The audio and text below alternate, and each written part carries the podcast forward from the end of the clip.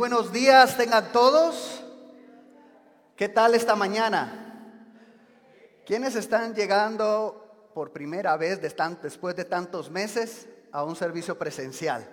Eso, bienvenidos.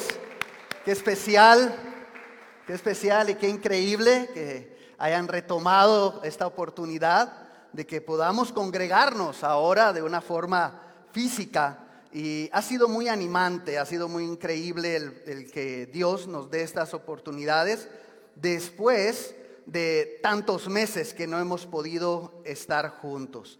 Ya algunos, en algunos servicios que hemos tenido ah, con anterioridad, que han sido de prueba, eh, también algunos que hemos tenido con el liderazgo, pues tuvimos la oportunidad de estar acá. Y, y honestamente, como lo he expresado en otras reuniones, es diferente. ¿Verdad que cambia? ¿Verdad que sí es distinto? ¿O, extrañas eh, el cafecito de tu casa? Extrañas el juguito, el desayuno, ¿no? Tal vez hasta con desayuno al frente veías el servicio. Bueno, pero eso lo puedes llegar a hacer después. cambio, el poder estar acá también es un tiempo para poder saludar a los hermanos. Y también hasta en eso es distinto, porque no podemos abrazarnos, ¿no? No, no lo recomendable, pero sí podemos eh, eh, expresar, saludarnos. Y me da tanto gusto poder ver aquí a este primer grupo. Ustedes están estrenando estos horarios de servicio. Son los primeros, ¿verdad? En estas reuniones. Aquí tenemos hermanos del Ministerio de Universitarios hoy en la mañana, amén. Es increíble. Los universitarios, también hay hermanos del Ministerio de Casados de, eh, la zona, de la región occidente y de la región sur. Amén. Así que todos sean bienvenidos. Y amigos que nos están visitando también. Qué increíble poder estar esta mañana acá reunidos para alabar el nombre de nuestro Dios. Y bueno, antes de ir a la clase, yo quiero aprovechar eh, esta mañana a comenzar compartiéndote estas dos increíbles noticias. En lo que va el inicio de año, tenemos ya dos nuevas hermanas en la iglesia. Ellas son parte del ministerio de mujeres sabias de la iglesia. Este, Teresa Roque, que se bautizó hace, hace una semana y media más o menos, ella es mamá de nuestra hermana Lucky Mexicanos.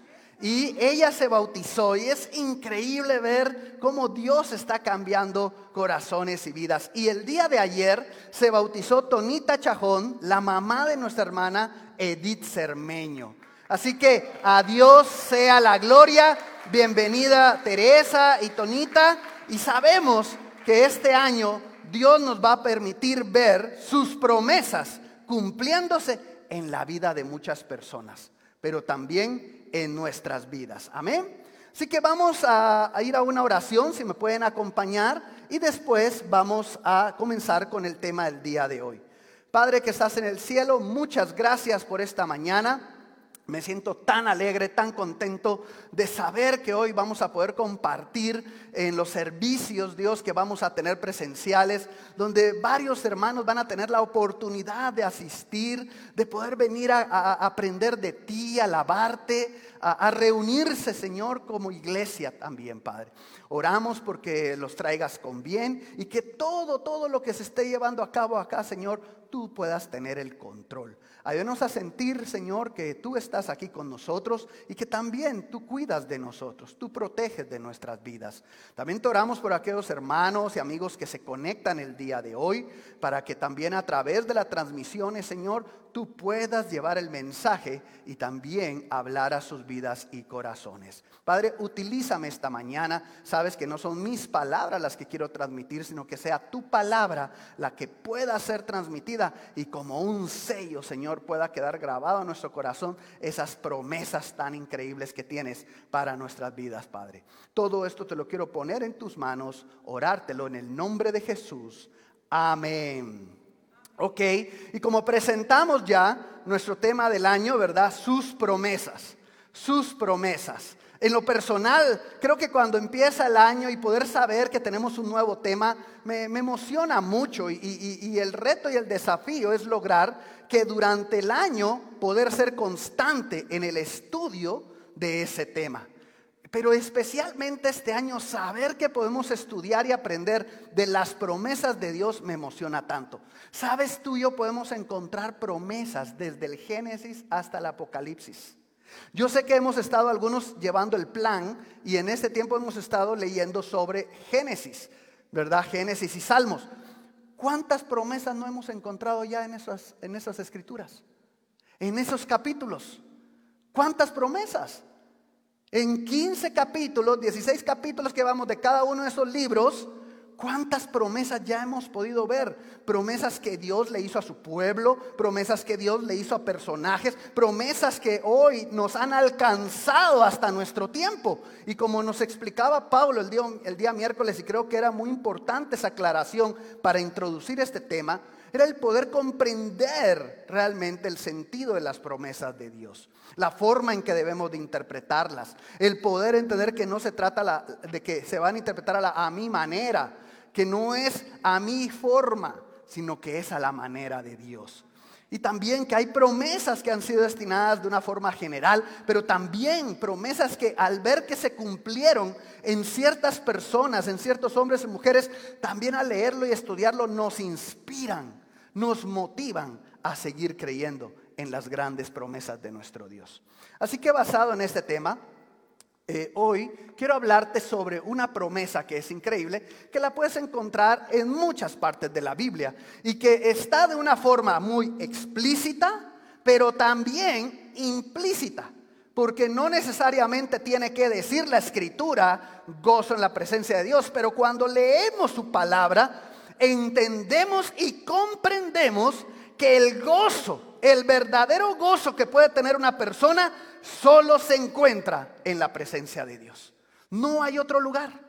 Y hoy, por eso queremos hablar de gozo en su presencia.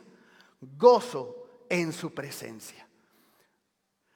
Dime si no es increíble cuando tú y yo podemos estar en un lugar, entramos a un lugar y, y salir de ahí sabiendo que pasaste un tiempo increíble donde te pudiste gozar yo sé que cada uno de nosotros tenemos recuerdos de algún momento, algún tiempo que pasamos con la familia, con los amigos, eh, ¿verdad? Con algún ser querido, algún compañero, pero que tú saliste y dices, wow, cuánto me lo gocé, cuánto me gocé ese tiempo quizás por la conversación que tuviste, quizás por este, algunos recuerdos que hablaron, momentos de, risa, pero también tú puedes salir de una reunión gozoso y en esa reunión haber llorado de nostalgia. Porque estuviste recordando grandes cosas y lloraste, lloraste y sales y dices, wow, qué increíble reunión. Y dices, ¿cómo puedes decir que fue increíble si parecías María Magdalena? Porque en el interior, tú sabes, fue algo tan gozoso. Sabes, Dios quiere que tú y yo podamos experimentar día a día el gozo que Él nos ofrece. Pero también quiere que tú y yo entendamos que el lugar adecuado donde debemos de ir para encontrar ese gozo es en su presencia. En la presencia de nuestro Dios. Así que vamos a hablar sobre este tema en este día. Y vamos a ir a la primera escritura, la vas a encontrar ahí en las pantallas también, que está en Salmo 16, Salmo 16, 11.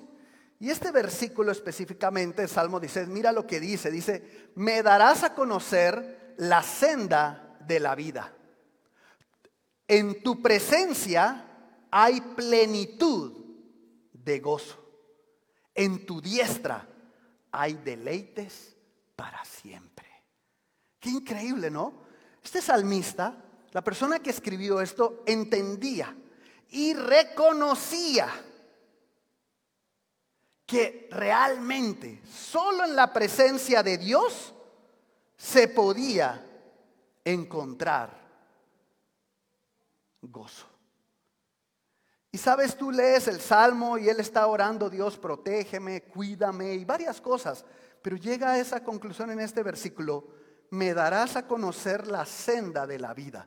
Sabes, Dios es un Dios que quiere darnos a conocer la senda, mostrarnos el camino que nos lleva a la vida, a una vida verdadera, a una vida plena, a una vida con propósito.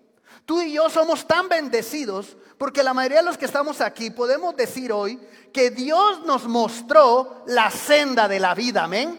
Estamos aquí y no estamos perdidos, hemos encontrado un propósito.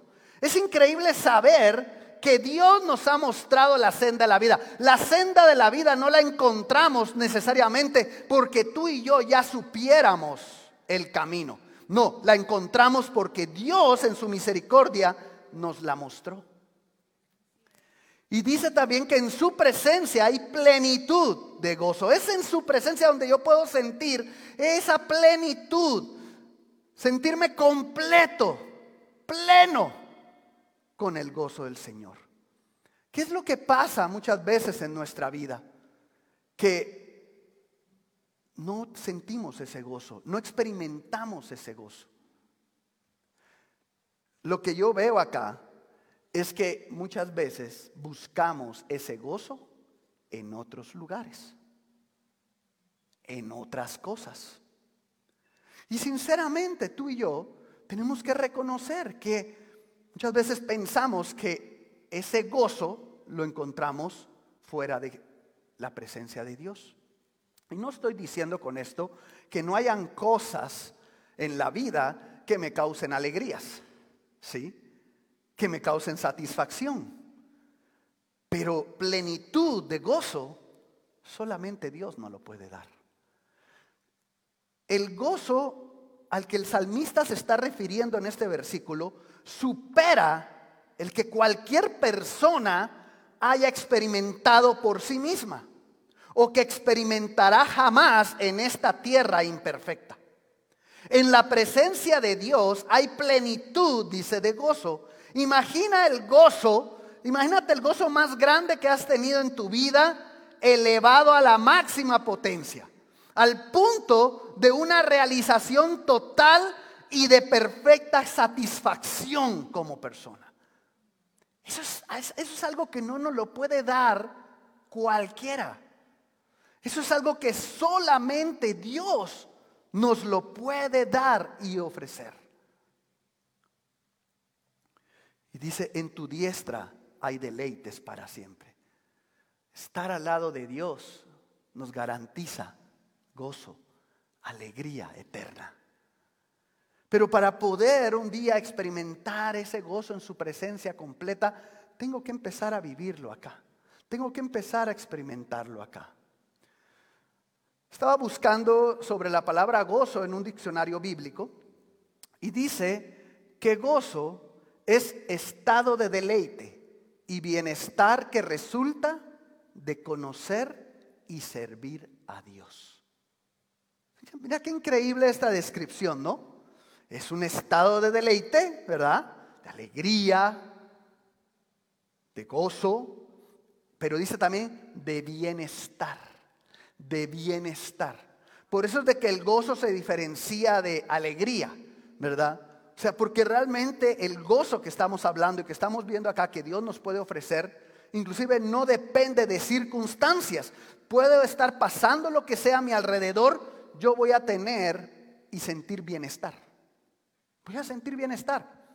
Ese es, ese es lo que el gozo produce, un estado de deleite y bienestar que resulta, dice, ese estado de deleite y bienestar, ¿de dónde resulta? De conocer y servir a Dios. Qué especial eso. Me gusta mucho lo que dice acá, de conocer a Dios. Por eso la Biblia nos exhorta día a día a que conozcamos cada día más a nuestro Señor. En la misma medida que tú y yo vamos conociendo y conociendo a Dios, el gozo en nuestras vidas es evidente. Es evidente. Pero también de servir a Dios. Sabes, muchas personas han perdido su gozo. Y quizás no han dejado de conectarse a las transmisiones, o en este caso, porque ahora tenemos que hablar, va a conectarse a las transmisiones, o de asistir a la iglesia. Pero en el fondo una de las cosas que les está robando gozo es que han dejado de servir a Dios. De veras, piensa eso. Una vida sin servir a Dios puede ser una vida gozosa. Y algunos, lamentablemente, algunos cristianos piensan que su alegría está hoy completa sin servir a Dios. Entregan su vida, su tiempo, sus talentos a tantas cosas afuera. Pero a Dios, a las cosas de Dios y a Dios mismo no. Eso, hermanos, tarde o temprano se va a revelar en una falta de gozo. Y entonces es allí donde podemos venir y caer en la amargura, en los sentimientos de frustración, en los sentimientos de comparación. Empezamos a compararnos con aquellos que quizás están de una forma fiel sirviendo a Dios, pero me comparo con ellos. Juzgo lo que ellos hacen, no me parece lo que ellos hacen. Entonces empiezo a tener más un dedo acusador, pero no me estoy dando cuenta que lo que está pasando es que hay carencia de gozo en mi vida. Porque he dejado de conocerle y he dejado de servirle. Este gozo, dice también, se distingue de la alegría y del placer, en que no depende de cosas externas, ya que se puede y debe tener aún en los sufrimientos. O sea, el gozo de Dios se tiene aún en medio del sufrimiento. ¿Has conocido a alguien? ¿Has conocido a discípulos que en medio del sufrimiento están gozosos? ¿Te ha pasado a ti? Que en medio de una prueba dura, una prueba difícil, en medio de circunstancias extremas, te sientes gozoso. Y que a veces hasta dices, no me lo explico. Pero no importa, esto no me va a robar paz. ¿Por qué? Porque estoy en la presencia de Dios. Me siento cerca de Él.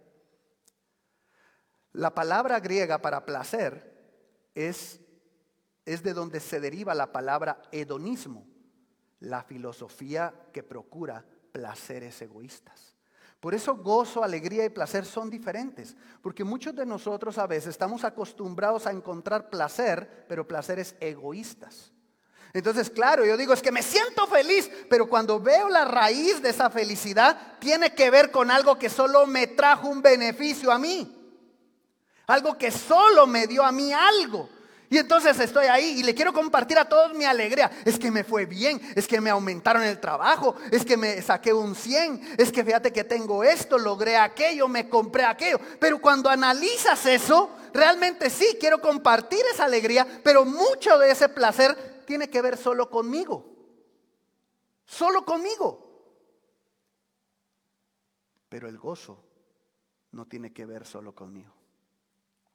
Por eso es diferente cuando tú dices, y, de veras doy tantas gracias a Dios que en este regreso a los servicios, mis respetos para los hermanos que están sirviendo en los diferentes ministerios. De veras, hermanos, mis respetos. Ujieres, cabina, el coro, ahí están, al pie del cañón, como se dice. No pusieron excusas. Fueron los primeros en apuntarse, vamos, vamos a servir, vamos a... ¿Qué sería de este servicio si ellos no estarían en esas partes importantes? ¿Y sabes qué es lo mejor de todo? Que lo hacen con gozo. Esa alegría, ese gozo que ellos sienten no es egoísta. ¿Sabes por qué se sienten gozosos? Porque saben que vienen a servirte. Porque saben que a través de las alabanzas nos van a llevar a Dios. Porque saben que a través de la cabina van a poder tener todo para que podamos escuchar y tener la clase acá y los servicios y también las personas que se conectan. Hermanos, ese es el gozo que necesitamos y requerimos buscar. Amén. Cuando vemos la palabra gozo aparece más de 200 veces en la Biblia. Imagínate. Entonces, ¿acaso no es algo que Dios quiere que tú y yo experimentemos y vivimos y vivamos? Claro que sí. Mira lo que dice Salmo 43, versículo 4 en la Reina Valera. Salmo 43, 4. Entraré al altar de Dios, al Dios de mi alegría y de mi gozo. Y te alabaré con arpa, oh Dios, Dios mío. Hermano, hermana, lo que quiero que podamos entender, el gozo en la presencia de Dios es algo que Él le ofrece a todos. Esto no es una promesa para algunos. No es una promesa para un personaje en específico en la Biblia, no. Él nos promete a todos que en su presencia podemos encontrar plenitud de gozo, amén. Pero dice esta escritura, y me, gusta mucho lo que dice acá en este versículo, entraré al altar de Dios, entraré. Eso significa, hermano, que ahí está su presencia, pero que tú y yo tenemos que dar el paso y tenemos que entrar a su presencia. Tenemos que hacer algo. Muchos de nosotros queremos recibir las bendiciones de Dios, que se vean las promesas de Dios en nuestra vida, pero no nos movemos no actuamos, no hacemos. Casi, casi como que me quiero despertar y Dios, mándame promesas a mí. No, no puede ser así. Dice aquí el salmista, entraré. O sea, yo, yo me voy a parar, me voy a mover, voy a ir hacia allí. Es algo que intencionalmente busco.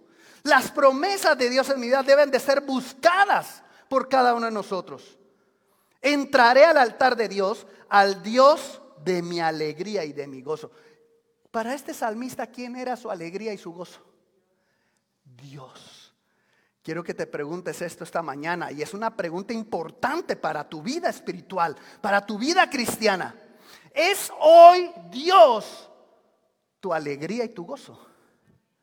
¿Es realmente hoy Dios más que suficiente en tu vida para darte ese gozo y felicidad. has estado todo este tiempo pasándotela lleno de preocupaciones, de enojo, de frustración. Porque muchas veces decimos, sí, Dios es mi alegría y mi gozo, pero me la paso malhumorado, negativo. Eso no es entonces que Dios es mi gozo y mi alegría. Entonces las circunstancias son las que están siéndolo.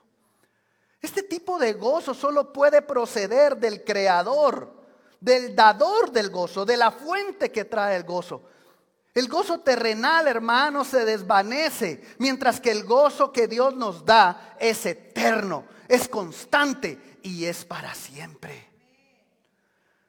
Dice, entraré al Dios de mi alegría y de mi gozo y te alabaré con arpa, oh Dios mío. Qué increíble. Entrar y eso es lo que debemos de hacer. Este año te exhorto a que te levantes constantemente, a que te levantes y busques la presencia de Dios. Busques entrar al altar de Dios. Busques ingresar con Dios. ¿Qué te ha estado impidiendo que lo hagas? ¿Qué te ha estado impidiendo que entres al altar de Dios? Con el Dios de tu gozo y tu alegría. Mira, es un proceso. Empieza con cosas que aparentemente y en algún momento tal vez no podrías decir es un pecado específicamente, pero que si tú y yo seguimos en ese camino nos puede llevar a pecados. Mira, cosas que nos pueden afectar. Preocupaciones. La Biblia habla que podemos tener preocupaciones. La Biblia habla de que cada día tiene sus propias preocupaciones, ¿sí o no? Entonces de repente tal vez no necesariamente esa preocupación no necesariamente es un pecado, pero si yo empiezo a llevar una vida donde solamente vivo preocupándome, preocupándome, entonces voy a llegar a pecar. Voy a llegar a pecar tarde o temprano. Muchas veces la raíz de pecados de nuestra vida han sido preocupaciones constantes. ¿Sí o no? Es así. Entonces, en vez de entrar al altar de la presencia de Dios, empiezo a ser guiado por estas cosas. El enojo. Dice, si se enojan, no pequen, dice la Biblia. Entonces, ¿qué significa? Claro, van a haber enojos en mi vida que no necesariamente pequé. Pero ¿qué pasa cuando empiezo a llevar una vida de puro enojo, enojo, enojo, enojo? Tardo o temprano, ¿a dónde me va a llevar eso? A pecar. ¿Cuántos pecados hemos cometido que el inicio de ese pecado fue nuestro enojo? ¿Sí o no? El temor. Dar con temor todo el tiempo, temores y temores. No por cosas que estoy viviendo, por cosas que me imagino que me van a pasar. Porque esos son los temores más grandes que hoy como seres humanos tenemos. No es por algo que me está ocurriendo necesariamente, no es por algo que me es por algo que me imagino. Y lleno mi vida de temor. ¿Cuántos pecados no he cometido por mis temores? Dudas, dudas sin resolver. ¿Es malo tener dudas? Nadie aquí nunca hemos tenido dudas. Claro que sí. El día de hoy podemos tener dudas, pero ¿qué es lo importante? Hay que aclararlas. Es importante aclarar esas dudas en mi vida. Si no, me va a llevar a pecar. La inseguridad. Ser una persona que vive con inseguridades todo el tiempo. Cuando tengo a un Dios que me quiere traer una seguridad plena a mi vida. ¿Por qué? Porque camino con Él. Apariencia. Ser aparente. Aparentar lo que no soy y lo que no estoy viviendo. La inconstancia. ¿Cuántos de nosotros por no ser constantes en algo y quizás dices, wow, es que hoy tal vez no oré bien, ah, ya pequé por eso? No, pero la inconstancia en la oración, la inconstancia en el estudio de la Biblia, la inconstancia en una vida sagrada a Dios, ¿a qué me va a llevar? A pecar. La indiferencia. Y entonces así empieza, hermanos. Y en vez de caminar al altar de Dios, ¿hacia dónde estamos caminando entonces? ¿Hacia dónde? Analiza tu vida, hermano. Y entonces aquí vemos la relación pecado-perdón, que tiene que ver con el gozo. Y el gozo más grande que, puede, que podemos experimentar y donde se origina el resto del gozo que experimentamos en nuestra vida cristiana es cuando tú y yo somos perdonados de nuestros pecados. Mira lo que dice el Salmo 32.1. Qué felicidad la de aquellos cuya culpa ha sido perdonada. Qué gozo hay cuando los pecados son borrados. Amén. ¿Estás de acuerdo con eso? Hermano, sé que tenemos mascarilla, pero dime, ¿estás de acuerdo con eso? Con mascarilla te escucho bien. Hay un gran gozo cuando Dios perdona pecados. Amén. Gloria sea a Dios. Él, Él es el único que puede quitar de nosotros el obstáculo mayor para que tú y yo experimentemos el gozo. Y ese obstáculo se llama pecado. El pecado nunca va a dejar que una persona experimente plenitud de gozo, porque lo va a separar de la presencia de Dios. Y entonces vemos acá este concepto desde el Antiguo Testamento y lo vemos en el Nuevo Testamento. Nuestros pecados, solamente cuando son perdonados, podemos tener acceso a la presencia de Dios. Por eso decía él, qué feliz es. Y es muy probable, por lo que hemos leído, ¿no? que el que escribió este salmo estaba viviendo un momento difícil o había experimentado una caída dura espiritual. Y él sabía y entendía. Y por eso él expresaba, qué felicidad la de aquellos cuya culpa ha sido perdonada. Qué gozo hay cuando los pecados son borrados. Es una relación pecado-perdón. Por eso creo que este 2021, nuestro gozo lo vamos a encontrar en la presencia de Dios. Y para poder ir a la presencia de Dios, tenemos que levantarnos y caminar hacia Él y buscarle. Pero también tenemos que asegurarnos que nuestros pecados están siendo limpiados constantemente por Dios. Si tú y yo estamos viviendo hoy acostumbrados a acumular pecados en nuestra vida y hemos estado guardando cosas en nuestro corazón, es muy probable que tú hoy no estás experimentando y viviendo el gozo de Dios.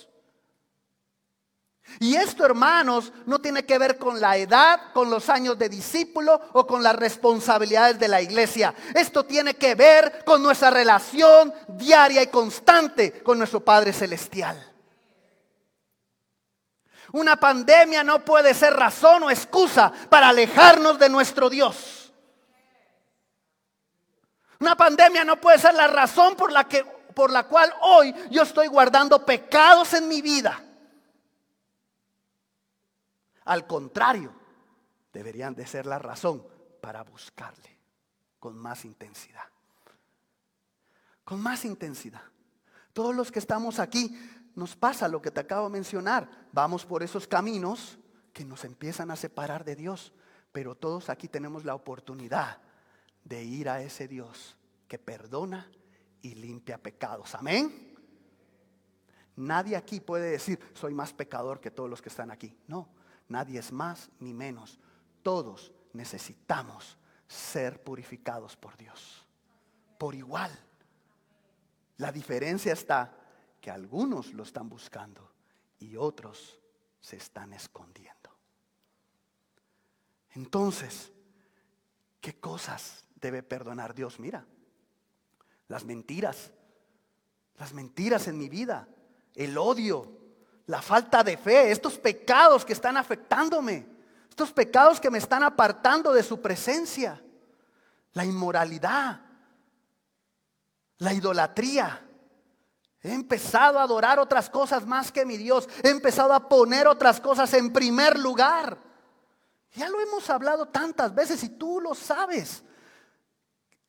Tú y yo podemos formar nuestros propios ídolos. No necesitas tener una estatua en tu casa y arrodillarte ante él, pero quizás estás formando tus propios ídolos. En el trabajo, en los estudios, con personas. La ansiedad. La ansiedad lleva a pecar. Nos lleva a pecar grandemente. Yo sé que hay muchas personas dicen, estás enfermo de ansiedad. No, muchas veces es la raíz de nuestro pecado. La hipocresía. ¿Ves cómo comenzaba? Con apariencia. Y después que termino siendo hipócrita. Empiezo a ser hipócrita. Robo o estafa. Empiezo a engañar. Empiezo a mentir. Y de repente hasta empiezo a cometer este tipo de pecados y tantas cosas. Hermano, hermana, tanto los que estamos aquí como los que están en la transmisión, necesitamos evaluar nuestra vida y reconocer en dónde perdí el camino, el rumbo. Pero también hoy darle gracias a Dios que Él puede limpiarnos y perdonarnos. Regresar a su presencia. Eso es lo que necesitamos hacer regresar, volver a su presencia. El Salmo 51, versículos 8, 12 y 14. En la nueva Biblia viviente dice, devuélveme mi gozo y alegría. Me has quebrantado. Ahora déjame gozarme. ¿A quién le está pidiendo que le devuelva ese gozo? A Dios. ¿Por qué a Dios? Porque es el único que puede darlo. Y este hombre reconocía que sus pecados lo habían llevado a perder ese gozo. Cuando tú lees el Salmo 51, esa confesión de pecado, ese reconocimiento de pecado, él reconoce que ahora se siente triste, apesumbrado, que no ha tenido paz en su corazón. Pero ahora ya que ha reconocido, se ha arrepentido, está buscando de nuevo ese gozo que había perdido en su vida. Devuélvemelo. Déjame gozarme.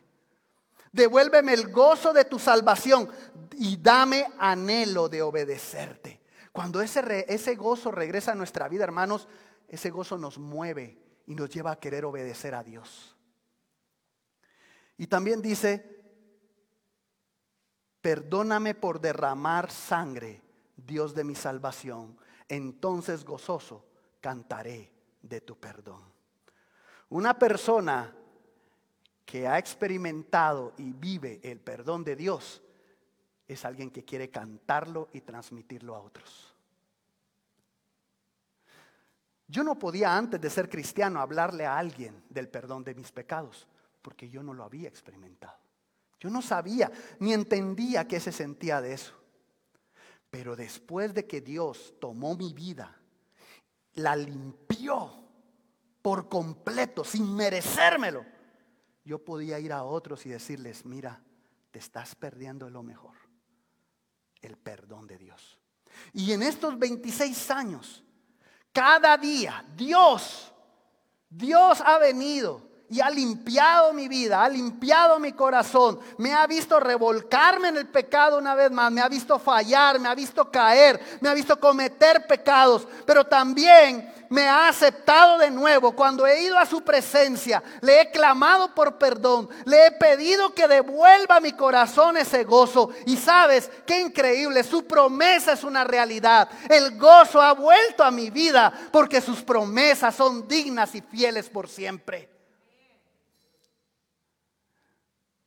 Solo si no lo buscas, no lo vas a encontrar. Solo si no lo quieres, no lo vas a obtener. Pero si vas y entras a su presencia, vas y buscas su altar, Él te va a perdonar. Él te va a limpiar. Entonces vemos acá, es tiempo de regresar a su presencia. Hermano, hermana, mi oración mi deseo para la iglesia y para cada uno de nosotros es que en este 2021 regresemos a su presencia constantemente.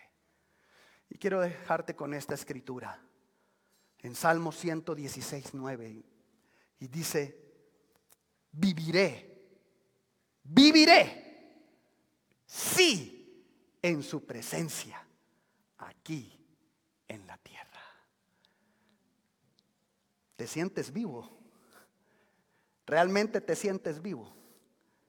Déjame decirte una cosa. Vivir, vivir es vivir en su presencia.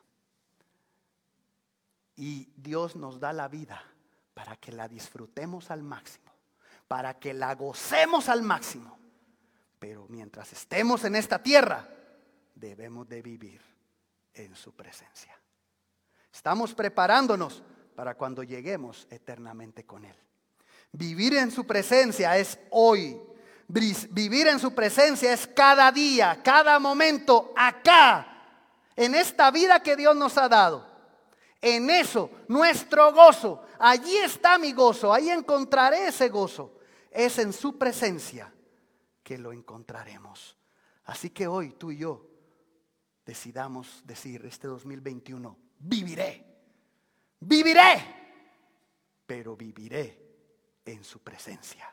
Mientras me dé vida, quiero vivir en la presencia de mi Dios y gozarme de estar cerca de Él. Hermanos, los amo, los aprecio tanto y deseo que este 2021 sea un año lleno de gozo en tu vida, porque vives en la presencia de Dios. Muchas gracias.